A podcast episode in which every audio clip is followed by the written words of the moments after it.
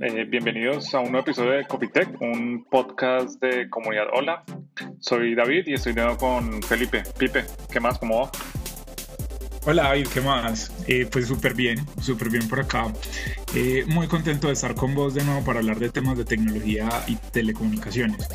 Les recordamos a nuestros oyentes que nos encuentran en Google Podcast, Apple Podcast, Deezer, iBox, Spreaker, Spotify y Anchor. Y no olviden suscribirse para que siempre puedan escuchar nuestros últimos podcasts. Así es, Pipe, pero bueno, entonces, eh, ¿qué tenemos hoy para los oyentes de, del podcast de Comunidad Hola? Eh, a ver, cuéntenos de qué vamos a hablar hoy. Bueno, David, pues el 30 de, julio de, este año salió un estudio de la organización Ookla, que es la que ofrece el speedtest.net, este famoso producto para medir la velocidad de conexión a Internet, con el listado de países y velocidad de Internet por eh, cada país. Eh, digamos que ellos hicieron un ranking y la verdad es que, David, te cuento que a Colombia no le va muy bien en este estudio y de hecho eh, tiene una posición muy mala respecto a otros países latinoamericanos. Entonces ese es el tema de hoy, las velocidades de Internet en Colombia. Sí, de los operadores, Pipe. Y ahí solo para, para mm, simplemente como resaltar un, tema, eh, ellos realizan, esta, esta empresa, que es la que usted decía, el famoso servicio de speed test de medir velocidades, realizan esta medición constantemente. Ellos están actualizando esta lista eh, muy frecuentemente. Entonces, para, para los, las personas que estén interesadas, hay un artículo, se los podemos dejar en la descripción de la descripción de la página, se las podemos, o del podcast, les podemos dejar eh, este, estos links para que puedan consultar eh, el artículo que, que tenemos sobre esto. Claro que sí, David. Bueno, entonces hablando un poco del artículo, David, pues te cuento que en la velocidad promedio para Colombia está en 33 eh, megabytes de bajada y 16 megabytes de subida. Esto para conexiones fijas, lo que nos ubica como el país número 88 entre 138 países. Esto para velocidad eh, eh, fija. Y para velocidad móvil tenemos una velocidad promedio de 19.04 megabytes de bajada y de subida 9.44 en megabytes. Entonces, digamos que esto comparado, David, con otros países, y como lo mencionaba ahorita, de Latinoamérica nos deja mal parados. Por ejemplo, Chile tiene una velocidad promedio de bajada de 108 megas. Ojo, pero esto es, en, velocidades fijas, ¿no? Eh, primero, si quiere, hablemos de las velocidades fijas. Mm, mm, digamos que este para las, para las eh, Em, para los países en general es, es el promedio de velocidad fija. Entonces, digamos que Chile tiene esta velocidad que acabo de mencionar, 108 megabytes. Panamá tiene una velocidad promedio de 90 megabytes, Brasil 59, Uruguay 52, México 40, Argentina 40 también, Costa Rica 35, Paraguay 35, Colombia 33, Perú 27, República Dominicana 24, Ecuador 24, Bolivia 16, Honduras 16, Haití 15 megabytes por segundo, El Salvador 15, Nicaragua 14, Guatemala 14, Cuba 4 y Venezuela 3.5 megabytes.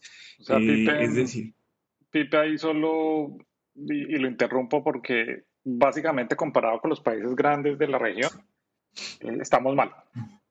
Sí, estamos, estamos muy mal. De, pronto hay eh, las economías más grandes que son eh, Brasil, México y Chile, están mejor ubicados que nosotros. Cierto, son economías muy grandes, tienen muchos más habitantes, pero Colombia lo tiene todo para tener una muy buena velocidad de, de, Internet, ¿cierto? O sea, tenemos un mercado gigante, somos 50 millones de habitantes, eh, tenemos muchos operadores fijos, muchos operadores móviles, entonces, y tenemos mucho acceso a cables submarinos con conexión directa al hub de las Américas en Estados Unidos, ¿cierto? Con conexiones a Europa. Entonces, digamos que pues que, que, estemos peor que Chile, que está al otro lado de Estados Unidos y su velocidad de Internet sea 108 megabytes por segundo, cuando por condiciones geográficas, pues uno diría que les queda, mm, digamos que más difícil ofrecer este tipo de, de velocidades. Pues todos saben que las conexiones a Internet tienen que ir a los grandes hubs en Estados Unidos, en Europa y en Asia. Entonces, uno se queda pensando qué estamos haciendo mal en Colombia y por qué los operadores no están invirtiendo más en, en subir estas velocidades promedio de conexión a Internet más cuando se ha evidenciado durante el COVID-19, pues que muchos estamos trabajando desde nuestras casas y la velocidad de Internet se convierte pues en, en un factor eh, de éxito para poder ejecutar el teletrabajo poder estudiar en los colegios o en las universidades. Sí, Pipe, y ahí, ahí solo para también, ahora ya vimos el tema de, conexiones fijas y ahora si quiere rápidamente puedo revisar el, de conexiones móviles, que como usted mencionaba al comienzo, Pipe, está Colombia todavía en una posición también que, que deja mucho, mucho que desear. Eh, si comparamos con, con el resto de, de, países de la región, entonces en conexiones móviles, por ejemplo, México es el que lidera en América Latina, con 66 eh, megabytes por segundo. Le sigue Brasil con 27, Argentina 27 también, Dominicana el mismo, los mismos 27. Luego Costa Rica con 26, Guatemala 25, Perú 23, Ecuador, que es el vecino de nosotros, 22. Honduras y Nicaragua, 22 eh, Honduras, Nicaragua 20, Bolivia 19, Chile, curiosamente, eh, pero también creo que tiene que ver con un tema de espectro más que todo este listado. 18 megas y Colombia 18 megas. Entonces, acá Colombia también se raja en este tema, en el tema de las velocidades y, la verdad, como decía Pipe, digamos, no, no entendemos muy bien las, las, razones porque Colombia es un, una economía bastante grande. Entonces, sí es un tema para, para, para revisar, ¿no? ¿Qué está pasando con los operadores en Colombia y por qué eh, digamos, en, en, en, móviles somos el país 107 del estudio entre 138 países. Apenas superamos en América Latina, Venezuela y, eso a duras penas. Entonces, eh, para revisar ese tema. Y, y, Pipe mencionaba ahí el tema de, de lo del coronavirus y el COVID. Y, algunos operadores, pues, han, han intentado, digamos, ampliar la oferta y ampliar velocidades justamente por, por el tema de la pandemia. Sí, sí, algunos, algunos operadores lo han hecho, pero entonces ahí digamos que eh, hablanos vos de los operadores fijos que han hecho eh, durante esta pandemia y cuáles son esos planes que tienen y que ofrecen eh, en, conexiones HFC, en conexiones de cobre, también en, en conexiones de fibra óptica, que evidentemente en el país son las que mejores velocidades ofrecen.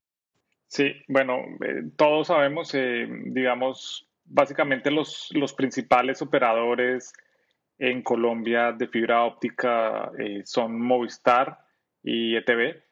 en el caso de ETV, pues es una empresa más que todo con cobertura en, Bogotá, básicamente, en Suacha, en algunas ciudades de, o pueblos cercanos a Bogotá, en Cundinamarca, Villavicencio y en Cúcuta, cuando pues ellos tienen una empresa pequeña que antes era la que les permitió entrar al negocio de televisión. Entonces, en estas ciudades hay cobertura de TV, pero su cobertura básicamente se, de fibra óptica se concentra en Bogotá. Y eh, recientemente, sí, por el tema del COVID, eh, ellos anunciaron que iban a aumentar velocidades a todos sus clientes de Internet de fibra óptica en Bogotá por el tema del coronavirus.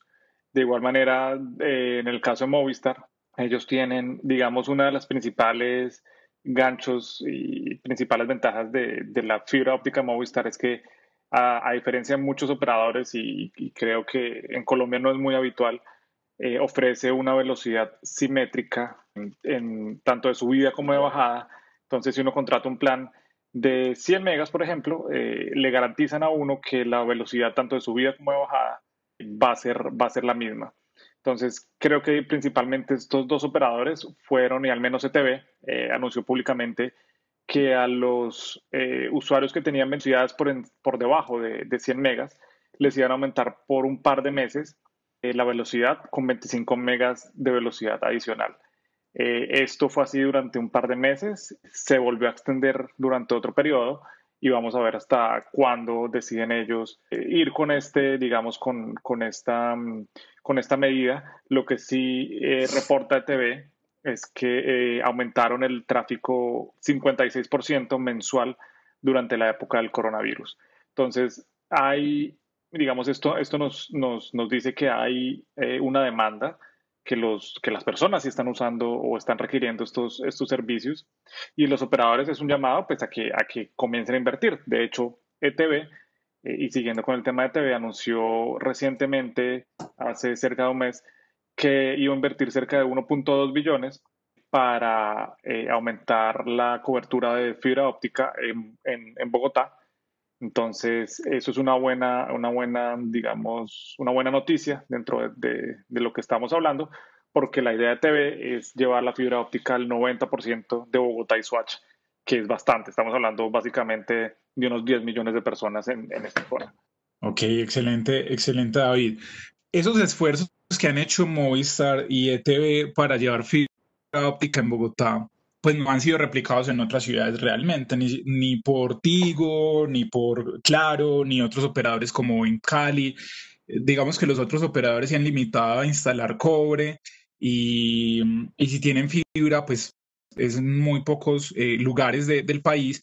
Entonces creo que sí es una deuda que tienen Claro y Tigo, que son los otros dos operadores muy eh, fijos, grandes del país, y es que deberían llevar la fibra em, en ciudades como Medellín, como Cali, eh, como Bucaramanga, Barranquilla, Cartagena, ¿cierto? Las ciudades, digamos, más grandes, porque definitivamente esto tiene que ver también con la competitividad y la productividad del país. No es solamente un tema ahora de los hogares, sino también de las empresas, con 3 millones de personas trabajando desde la casa, pues eh, la fibra óptica creo que es un tema que debería llegar a muchos más hogares y a menores costos, porque si bien en Bogotá se pueden adquirir eh, planes de fibra óptica, pues para mucha, mucha, muchas personas, pues el precio sigue siendo un poco restrictivo. Entonces ahí para tenerlo en cuenta.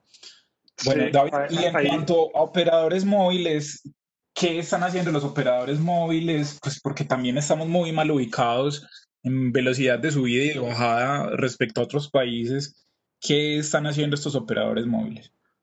Eh, Pipe, ahí, digamos, claro, especialmente lo hizo, Movistar también hizo un anuncio, digamos, eh, en general los principales operadores, incluyendo Avantel, antes de que comenzara toda esta lucha por el tema de partners y el espectro y demás, habían eh, doblado velocidades o, habían, o no doblado velocidades, habían aumentado más bien la capacidad de los planes móviles en algunos casos, eh, digamos, los, los, operadores que tenían un, un, acuerdo con el gobierno, cuando uno bajaba una aplicación, el Corona App, daban ciertas megas o, o ciertos, una giga de velocidad, eh, más bien de capacidad del plan.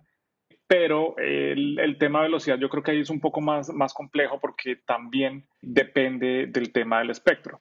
Y recordemos que fue hasta este año que comenzó eh, la, la, implementación del espectro licitado recientemente por, por, el gobierno, que se ganó claro, que Tigo también participó, Movistar desafortunadamente, por todo el tema que tiene que ver con partners, con Avantel y demás, no, no participó en, ese, en esa subasta de espectro, pero en teoría el, el, espectro y ahí, y creo que, que es, digamos, eh, tú puedes comentarnos también un poco más, el espectro nos va a servir o en general va a servir al, mercado colombiano para aumentar velocidades, para aumentar capacidades del Internet móvil.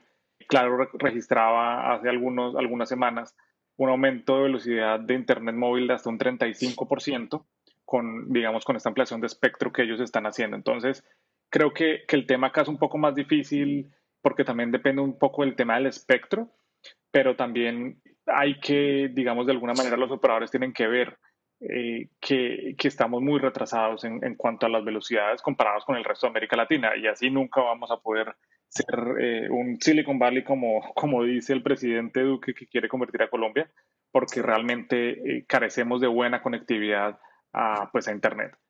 Sí, yo creo que Yo creo que en cuanto a, espectro, el país ha avanzado mucho. Estos bloques que se mm, subastaron en diciembre y que se los adjudicaron Claro, Tigo y Partners van a ayudar. El despliegue de esa infraestructura es muy importante para el país, pues están generando empleos, y personalmente, pues tengo una línea Tigo, ya comprobé que en Medellín y, en, en, la zona donde vivo ya está operando la frecuencia de 700 MHz, como lo ha anunciado la empresa en repetidas eh, campañas pues en redes sociales. Y la velocidad está bien, pero realmente sigue siendo la misma velocidad de antes. No, no es, wow, se dobló o llegué pues a 30 megas, no, pues en promedio está entre 16 y 19 megas por segundo y creo que estamos esperando más, estamos esperando más de los operadores. Y en cuanto a internet fijo, pues también, o sea, todos esperamos mucho más de estos operadores. Digamos que eh, son operadores convergentes, entonces creo que lo tienen todo para ofrecer mayores velocidades. Recuerdo que eh, un plan en, en, Francia, un plan móvil en Francia ofrece 100 megas de, de, velocidad y datos ilimitados. Entonces, pues listo, es Francia, pero eh, si aquí queremos tener mayor desarrollo económico, tenemos que llevar las velocidades a que nuestro promedio esté por encima por lo menos de los 80 megas por segundo. Sí, sí, yo creo que eso es un tema también que tiene que ver con competitividad. o sea, hoy, hoy estamos obviamente hablando de, un mercado o una economía que está completamente digitalizada, conectada a Internet, el Internet de las cosas, que es lo que se viene, el, el 5G, y, tener velocidades que las teníamos hace 10 años atrás, es seguir eh, realmente quitándole una oportunidad a que se desarrollen nuevas economías, nuevos negocios, Vemos el caso de Rappi, vemos el caso de muchas empresas que, que se han tomado, digamos, esta revolución digital y, y, vemos que es posible hacerlo en Colombia también, pero obviamente se requiere también del compromiso de los operadores y, y es lo que mencionabas ahorita. En, en Estados Unidos, por ejemplo, em, eh, vemos planes de desde, obviamente hay planes, son los más baratos, desde 10, 20 megas, pero eh, el, lo común que tiene la gente en las casas son 100, 200 y hasta un gigabyte de velocidad. Eh, digamos, en, el caso, mm, en, un caso mío, eh, hay, yo tengo un plan eh, en este momento en, Estados Unidos y, estamos hablando de que si bien la velocidad no, no es completa, digamos, es difícil que siempre se llegue al, tope máximo, pero estamos hablando de un gigabyte de velocidad tanto de subida como de bajada. Entonces, eh, eh, eh, todo esto y el compromiso de los operadores seguramente van a permitir que se sigan creyendo o creando más bien oportunidades y nuevos negocios en, el tema digital en Colombia. Total, David. Y, y, así como hablas de nuevos negocios para todos utilizando Internet, digamos que también en cuanto a operadores hay nuevos negocios. ¿sí? Los grandes operadores dejan zonas sin cubrir porque no les son, mm, digamos que representan en ingresos, es decir, no les es rentable cubrir esas zonas. Y quiero tocar acá dos temas. Uno es el Internet satelital y otro el inalámbrico, no, no móvil, inalámbrico, o sea, inalámbrico fijo. Entonces, quiero resaltar el esfuerzo que están haciendo operadores como HughesNet, que es un operador satelital, eh, están llevando conexión a Internet a muchos lugares apartados de Colombia, pues es una solución satelital, entonces realmente ellos pueden llegar a cualquier lugar.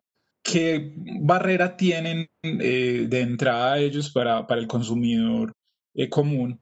El precio es alto y además tiene una restricción en gigas. Entonces, ofrecen unas velocidades entre 10 y 20 megas, pero si te gastas, eh, creo que incluyen planes de 30 gigas mensuales, si te gastas esas 30 gigas, pues digamos que ya ahí Em, te quedas sin, sin conexión, no solo pueden navegar en las noches. Digamos que hay varias condiciones ahí para poder eh, utilizar el servicio. Eh, pero igual es una muy buena alternativa. De hecho, conozco varias em, empresas en Antioquia que tienen, que tienen este servicio, pues porque tienen sus plantas o, o sus puntos de producción eh, agrícola en municipios del departamento que no tienen una conexión fija ni tienen cobertura de celular o la conexión por internet móvil es muy deficiente, entonces han recurrido a esta empresa HughesNet y, y otra, entonces digamos que esa es, un, esa es una buena alternativa también para que muchas personas ahorita eh, con las dificultades que, que, puedan estar teniendo lo tengan en cuenta, ¿cierto? No es publicidad, es un reconocimiento a este tipo de empresas. Y en Medellín han surgido dos operadores inalámbricos, uno se llama Geonet y el otro se llama Velonet, están trabajando en barrios y en municipios que no tienen buena cobertura por parte pues, de Tigo y de Claro, que son los operadores fijos aquí, y están ofreciendo, digamos que, buenas conexiones a Internet con unas velocidades no muy altas, pero sí son precios asequibles porque no obligan a los usuarios a tener un plan de Internet más televisión, más teléfono, eh, como de pronto lo, lo, hacen los operadores grandes como Claro y Tigo. Entonces, ofrecen planes desde 60 mil pesos, eh, solo Internet, con conexiones, digamos, entre 10 y 20, y 20 megas, y están llegando a lugares a los que los otros operadores no llegan. Eh, y se han convertido en una alternativa para muchas personas. Entonces, eh, eso es importante. Qué bueno que surjan otras iniciativas de, de, conexión a Internet, de empresas de Internet, y, y, que en serio democraticen el acceso a Internet en este momento. Eh, ¿Qué esperaría uno? Que todos los operadores desplieguen mayor infraestructura, mayores velocidades y que el gobierno también haga un esfuerzo regulatorio para que eh, el acceso, digamos que a redes entre operadores o carriers o los dueños de la fibra óptica en Colombia, pues sea más barato para los operadores finales y nuevos operadores y que esto se traduzca en menores costos para los usuarios. Sí, sí Pipe, y de hecho, y, ya que menciona el tema regulatorio y demás, o sea, es curioso porque en 2011 el grupo Salinas o lo que es Tebasteca o Total Play se ganaron la licitación en Colombia para llevar la, fibra óptica a 753 o más de 753 municipios en Colombia.